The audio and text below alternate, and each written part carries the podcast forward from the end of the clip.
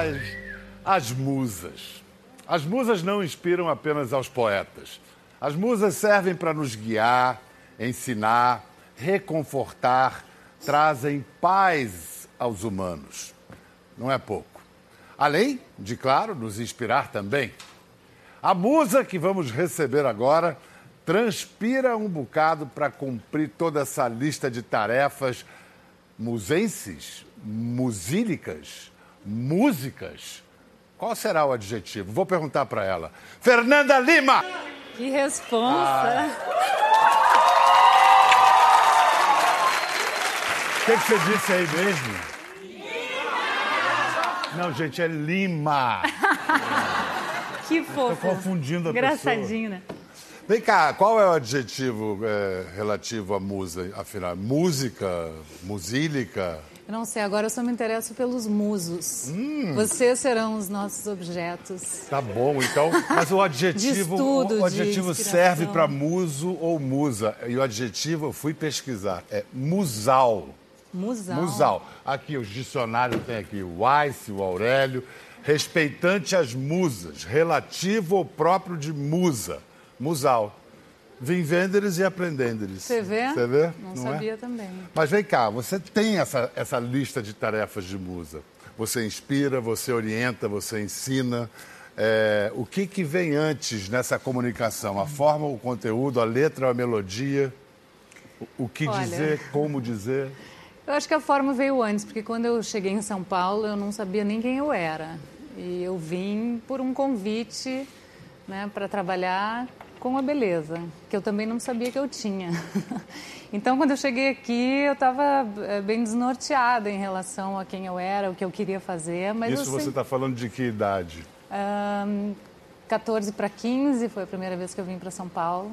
Participei de um concurso que eu também não queria direito, não sabia nem que era para eu estar. Eu fui com uma vizinha, sabe aquelas coisas que vão acontecendo quando você vê. Mas eu adorei tudo, né? Porque eu estava louca para viajar e bater minhas asinhas pelo mundo, então foi uma grande oportunidade. Mas eu sempre fiquei encucada com a coisa do conteúdo. Eu, eu queria ter conteúdo. Esse não que eu já o tenha, eu estou batalhando diariamente por ele, mas eu sempre quis é, me aprimorar no meu conhecimento, na minha cultura e poder, de alguma maneira, comunicar. Para entrar num assunto de comunicação bem recente, a sua presença na parada gay eh, de São Paulo, eh, parada LGBT que se diz hoje, quanta gente tinha, hein? Parece que foi 3 milhões de pessoas, né? Parecia, pelas imagens parece. E, por exemplo, o look, eu achei que você ia montadaça e tudo, você foi com o look mais simples, você foi de pessoa física, de Fui propósito? de branco. Não, não foi de propósito. Eu, eu adoraria ter ido montada. Ano que vem, se eles me chamarem, eu vou montada, de drag. Mas eu fui de branco porque me falaram que eu ia no carro da paz. Nada mais oportuno do que ir toda de branco. Fui de pessoa física de branco, em nome da paz. As mulheres e os gays têm laços de intimidade, de cumplicidade, muito anteriores até ao movimento LGBT como a gente conhece hoje. O que, que os gays sabem sobre as mulheres que os homens nem desconfiam? Realmente, a afinidade é impressionante, né? Eu acho que fica tudo nesse campo estético. é, no campo estético a gente se encontra, né? E no campo dos desejos também, né? Porque os gays que gostam de homens e as mulheres que gostam de homens têm muitos assuntos em comum.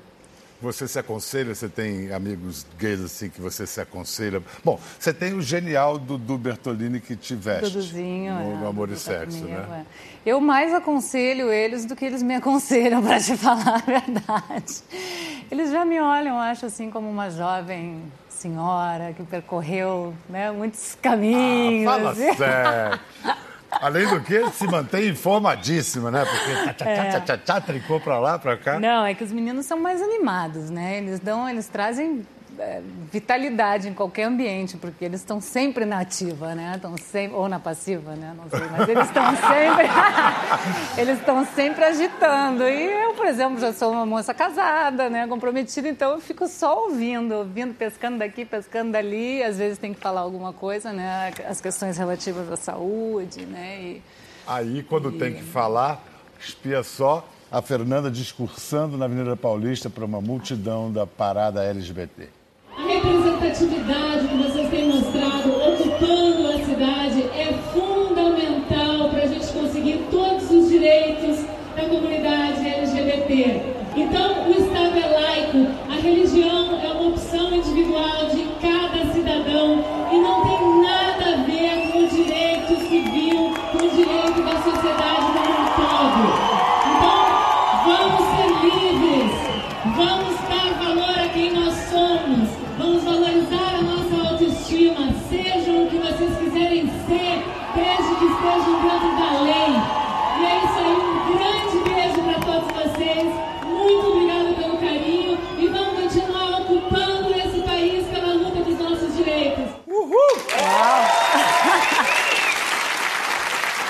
Que loucura. Eu tô quase. Tô quase mandando um voto aí, Fernanda Lima, aí, pra ver se me segurar. Deus me livre. Você preparou isso? Você pensou? Foi na Não, hora? foi na hora, porque eles já tinham me dito que eles queriam que eu falasse alguma coisa. Mas quando eu vi, não foi nem assim. Então, em cinco minutos vai começar. Quando eu vi, me deram o microfone e Ah, fala. mas Fernanda, você já tinha feito tanto dever de casa pro amor e sexo, assim, É. você já estava com tudo do- no seu coração, era uma coisa de botar... Aliás, isso é uma pergunta. Você, quando começou a fazer o amor e sexo, foi em 2009, não foi que você começou? Você podia prever que você iria virar porta-bandeira, se é que a palavra é essa, enfim, um ícone, uma representante dessa bandeira do LGBT? Não, De jeito nenhum, né? não, de jeito nenhum. Sempre foi um tema muito natural para mim, né? A gente começou a entrevista, inclusive, falando disso, né? Dos amigos gays e tal. Então, sempre foi muito natural para mim é, falar em nome deles, defendê-los quando eu, tive- né? quando eu tive que defendê-los, porque muitas vezes... Hoje a gente... Hoje já é um assunto muito comum, né, a gente falar de sexualidade, né? Mas há um tempo atrás, quando eu comecei a trabalhar, por exemplo, né, meus pais não tinham é, é, o hábito de, de conviver com gays, né, de, de, de entender essa linguagem que a gente fala, né? E, E, e o próprio assunto no amor e sexo, ele foi se insinuando, foi se fazendo necessário e presente. Foi, a princípio a gente não queria nunca fazer uma separação né, entre os gêneros. Aos poucos a gente foi entendendo que a gente estava vivendo num momento super delicado em que a gente precisava classificar as pessoas para entendê-las, para entender os seus direitos, para depois, se a gente chegar à conclusão de que ninguém precisa de classificação, todo mundo já está ali resolvido. Você é autora do programa, você além de Também. apresentar, você é autora, você roteiriza, você, você comanda e, e idealiza aquela coisa. A minha pergunta é a seguinte: quando você faz um discurso assim na Prada do LGBT, pode-se dizer que você está pregando para convertidos. Todo mundo ali já está convencido dessas causas. Quando você fala com a TV aberta, você está falando também com uma grande parte do público muito conservadora, aquela que tem até nojinho de gay. Você pensa nesse público em como pegar e falar: peraí, vamos conversar, explica.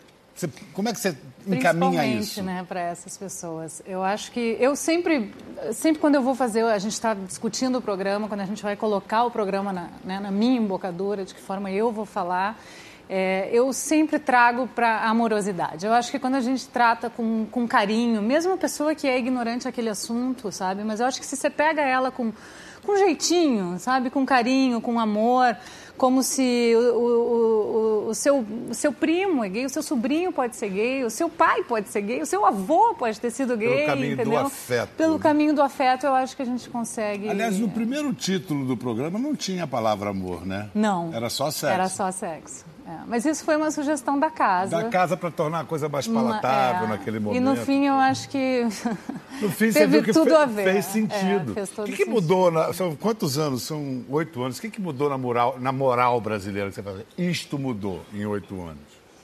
Difícil, né? Nesse sentido, assim, na, na, na questão, nas questões LGBT, eu acho que a gente evoluiu muito. Eu acho que a gente pode dizer que a gente é um país que aceita as diferenças muito mais do que tantos outros que a gente conhece, que fazem coisas horrorosas. É, mas em outras questões a gente regrediu muito, né? Você se ocupa em ler críticas ao programa, é, acompanhar a rede social. É? Você lê? Você Rede consegue? social não tanto, mas a- as críticas ao programa, o que sai em relação ao programa, eu leio, claro, né? A gente Mas sempre o- fica esperando saber se as pessoas gostaram, né? Se a gente está no caminho certo. Você lida bem com crítica? Aliás, Você só teve crítica Lido, boa também, li- é não, não. Mesmo as críticas boas, às vezes, tocam em, em questões importantes que a gente pode ter deixado passar. E eu acho que é muito importante estar atento, porque quando, mesmo quando eu vejo que, poxa, passou ali alguma coisa que a gente não podia ter deixado passar, a gente resgata. Inclusive, eu costumo chamar a pessoa que escreveu para vir ao programa, entendeu? Foi o que aconteceu até com o Túlio Custódio, que ele foi ao programa porque ele escreveu uma crítica sobre o programa que a gente fez sobre o homem, que ele pontuou que faltou falar do homem negro. A gente falou do homem branco no programa, né, sobre toda a violência, sobre todo o machismo e tal, e ele fez uma crítica maravilhosa. A gente falou, gente, vamos chamar esse cara, ele é maravilhoso. Ele veio e participou do programa sobre Hoje é beleza. possível esse tipo de interatividade, né? É. Eu ia agora chamar um VT, vamos ver imagens da última temporada. Mas última temporada você já teve quantas? Três, quatro a, a últimas gente tem temporadas? esse truque, a gente sempre fala que é a última para as pessoas, ah, Não, não. mas fala sério. Você que teve um momento que você queria parar. Sempre foi um truque. Ah, Fernanda! Fala, tá bom, vou fingir que eu acredito. Vai ter outra? Não sei. A- Ó, ó, ó. Aí todo mundo tem que pedir mais é. sexo, opa, mais amor e sexo. eu não sei se eu faço em casa ou profissionalmente ali no programa, porque eu tenho que escolher, né? Porque esse programa consome, assim, um ano da minha vida que eu tenho que ficar ali realmente. Fica muito sexo no palco e abstinência em casa? Em casa eu tenho que ficar ali dividindo, me dividindo. E as crianças, como é que estão? Que idade eles estão agora? Estão com nove. Estão com nove. E estão bem? Vocês têm algum, alguma... É alguma ideologia de educação que vocês seguem? O que, que vocês querem, como que vocês querem formá-los? Como é que, por exemplo, como vocês protegem eles da publicidade toda em torno de vocês? Então, é super complicado, né, Biel? Porque, primeiro, que a gente não faz nada com eles, né, em relação à publicidade, capa de revista e tal, mas, inevitavelmente, eles acabam ficando expostos por conta dos paparazzi. A gente vive uma vida super tranquila no Rio, onde a gente anda. Você vai à praia? Vou à praia, vou, andamos de bicicleta, levamos eles aos compromissos deles de bicicleta, então eles estão sempre aparecendo. E, às vezes, eu. Agora não tanto, porque eles já estão um pouquinho maiores, eu posso explicar, mas um dia um deles me falou uma coisa que me preocupou muito, que ele me disse que tinha ido não sei aonde, tomar um sorvete, alguma coisa assim, e que pediram para bater uma foto com eles. E a gente não estava junto. Daí eu perguntei para ele, mas por que, que pediram uma foto? Ele falou, ué mãe, porque eu sou famoso. Aí aquilo me caiu muito quadrado, assim. Eu falei, olha, deixa eu explicar para você uma coisa. É assim, a mamãe e o papai são conhecidos, né, por consequência do nosso trabalho, da nossa luta, né, de uma vida inteira. Vocês é, são conhecidos porque são nossos filhos, mas a fama, ela não pode ser gratuita, né? A gente tenta proteger bastante para não virar um, uns babaquinhas, né? uns bobinhos, assim, então tem que é. tomar muito cuidado, assim, porque a cabecinha deles eles não entendem, né? Assim, você imagina, alguém pediu para bater uma foto. Ah, mas o canal de diálogo está aberto, isso que é tá importante. Tá totalmente. Está falando, ele pode totalmente. falar com você, você pode falar. Imagina o pai de salto dentro de casa, né? Eles, eles perguntam é, tudo. Essa né? explicação né? depois eu pergunto para o Rodrigo. Não, eu, eu explico botei tudo. o salto porque eu amo sua mãe. não, não, não, para defender uma causa e eles sabem qual é a causa, e toda vez eles me perguntam sobre isso, mas por que, que tal usa roupa de mulher, mas por que, que fulano veio aqui de brinco, mas... e tudo eu explico claramente para eles entenderem e respeitarem, né? Legal. Tem que ser. Tem saída. Agora, em julho, a Fernanda vai estrear como apresentadora de um novo programa, um reality musical chamado Popstar. São 14 concorrentes que subirão ao palco para cantar. Quem vencer a competição ganha 250 mil reais. Quem vai competir? Quais são os pré-requisitos para participar? Tem que ser famoso? Como é que é isso? Sim. Tem que ser famoso? Sim. Mas não pode ser cantor profissional? Não.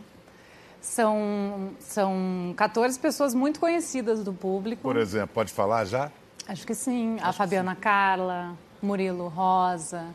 É, Alex o... Escobar? Alex Escobar, Eduardo Sterblit, é, Mariana Rios, que é meio profissional, né? Tem ali a... a... Marmeladinha, mas... É uma marmeladinha, é, mas ela é maravilhosa, canta muito bem. E aí... E, hum... São treinados, é, é, tipo... Não, e aí eles escolhem o repertório, sugerem o repertório deles para produção musical, que é super profícia, eles trabalham juntos na escolha das músicas... E aí, ao vivo, a gente gravou os dois primeiros programas, mas no, a partir do terceiro programa o público ajuda a votar.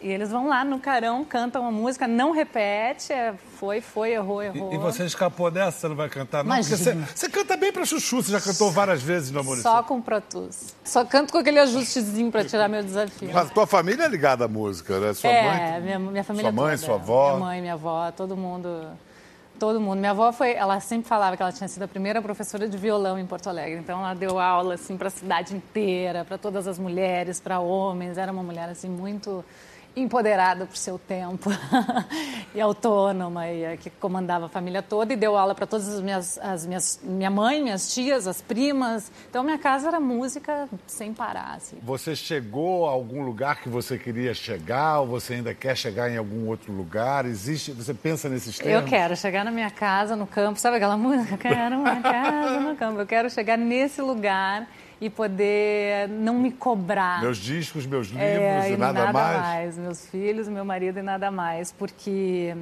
ah, eu já estou assim. Tô cansada dessa luta. eu gosto muito do que eu faço, assim, mas eu fico pensando É, se acabar o amor e sexo, se a gente decidir não fazer mais, porque já falamos sobre tudo, eu falo, putz, eu vou ter que inventar outro programa, assim. Aí eu vejo figuras assim, como tu, por exemplo, né? Depois de uma carreira absurda de tantos anos e de repente vai faz outro programa. Eu fico... Lembra que um dia eu te, te encontrei, eu falei que eu sonhei contigo, né? que tu estava com o coração. Quando foi, foi uma coincidência que eu fiz a, a, a cirurgia de eh, revascularização, botar pontes de safena e mamária. e eu sonhei que ele estava na Globo com o peito aberto, o coração batendo e todo mundo olhando. E eu dizia, mas como é que tu tá aqui assim? Ele, porque eu vou estrear um outro programa. Então tu vê, né? Uma identificação, né? Essa coisa da gente ter que estar tá sempre né, se reinventando e, e um frio na barriga sempre, né? Porque eu tenho certeza que tu também sente claro, isso, sempre. né? Frio na barriga e, e, calor na cabeça. É, no currículo da Fernanda tem um episódio de censura islâmica. Foi na transmissão da FIFA para o mundo inteiro do sorteio para a Copa de 14. Foi. Aí tudo por causa de um inocente decote. A República Islâmica do Irã achou, eles usaram até um termo fofinho, inapropriado Isso. para a audiência e tal. Não foi é, Talvez assim. para a cultura deles realmente o decote fosse muito é. grande, mas para nós era uma besteira, é. né? Porque a gente está super acostumado. Não, né? inclusive teve gente que reclamou, né? Está jogando duro. Então. Olha, apesar da sempre da, da, descrição sempre elegante da Fernanda, ela não pode evitar, ela é apontada como a Mulher Maravilha brasileira. A tal hum. ponto que a revista de domingo de O Globo a convidou para se fantasiar de Mulher Maravilha para uma capa. Só que na Eu hora da pelada. É, só que na hora da sessão de foto ela mudou de ideia. É, mas foi toda uma conversa nesse dia, Biel. Gente, que decisão foi essa, Fernanda? Foi, foi justamente isso que você falou. Era esse título de Mulher Maravilha. Primeiro que eu acho que eu não mereço esse título, porque para mim Mulher Maravilha são outras mulheres que levam uma vida muito mais difícil que a minha, como pegar uma condição para chegar em três horas chegar no trabalho, trabalhar o dia inteiro, voltar para cá, pegar mais três horas, chegar em casa, fazer o jantar, aí fazer o almoço do outro dia, merenda das crianças. Essa mulher, para mim, é uma mulher. Né? Não cabe a mim esse título, né? Aí o que, que aconteceu? A ideia era me transformar em Mulher Maravilha. E aí a gente começou a discutir né, que num momento em que se, né, o feminismo está tão em voga, a gente está falando tanto de feminismo, é, eu comecei a achar que colocar uma roupa de Mulher Maravilha é, em qualquer mulher Assim como eu não me sinto no direito de colocar essa roupa, eu acho que também, mesmo essa mulher que, que, que faz esse percurso que eu acabei de falar, talvez ela também não queira ser a Mulher Maravilha. Ela só o é por necessidade, por, né, porque ela tem que ser. Mas se ela tivesse a, a opção de Mulher não Maravilha ser... deve precisar daquilo por motivos inconscientes. Não é? Mas é. assim, talvez ela não queira ser isso. Então a mulher, ela, a gente está num momento em que, felizmente, a mulher pode escolher ser o que ela quer ser, mesmo que né, por difíceis e, condições que a gente vive e hoje. Para dizer isso, seja. você escolheu o E aí a gente chegou à conclusão, então, que sem roupa, sem amarras, sem armadura, sem sobreposições, vamos deixar essa mulher nua, porque é como cada mulher deve decidir o que ela quer ser a partir de sua nudez, entendeu? E aí saiu essa foto.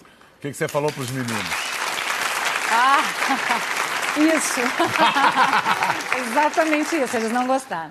Eles não gostaram? Não, não gostaram. Mamãe, você tá pelada na revista, eu não gostei. Eu falei, olha, todo mundo tem bunda, entendeu? A mulher tem assim, peito. Tem uma coisa que todo mundo não tem. É, é, bunda. é bunda. Então, assim. Isso é verdade. É, não se preocupem com a questão da nudez. A nudez é uma questão muito natural e deve ser encarada de uma forma muito natural. Vocês, quando vêm os amiguinhos aqui, querem tomar banho, a mamãe não proíbe, porque é natural. Agora vocês com vocês, né? Os adultos com os adultos, crianças com crianças, é né? Separando para eles, né? Quando entrar a questão da sexualidade, eles entenderem, né? Pode não ser uma mulher maravilha, mas é uma mãe maravilhosa. Ah, eu sou uma mãe bem legal. eu falo tudo com Muito eles, bom. eles me perguntam, eles gostam de saber. Olha, agora vamos é, trazer outra musa para se juntar à nossa conversa, virar Helena Riso, que é também gaúcha, também ex-modelo, sócia da Fernanda num restaurante em São Paulo. Ela já foi eleita a melhor mulher chefe de cozinha do mundo. Dá água na boca só de chamar. Helena Riso! De onde vem essa amizade? De quando? Porto Alegre, né? Primeiro. A Helen, uma vez eu fui para Porto Alegre, eu já morava Helen. em São Paulo. É, eu chamo ela de Helen. A Helena é, Helen nós para os todos chamamos ela de Helen. E uma vez eu fui para Porto Alegre, a gente se encontrou no Dado, te lembra? De noite. E aí ela tava lá assim, desse jeitinho dela assim. Daí eu, e aí, Guria, o que, que tu está fazendo aqui? Ah, tô aqui, né? Não sei o que. Eu falei, vamos pra São Paulo, Helena.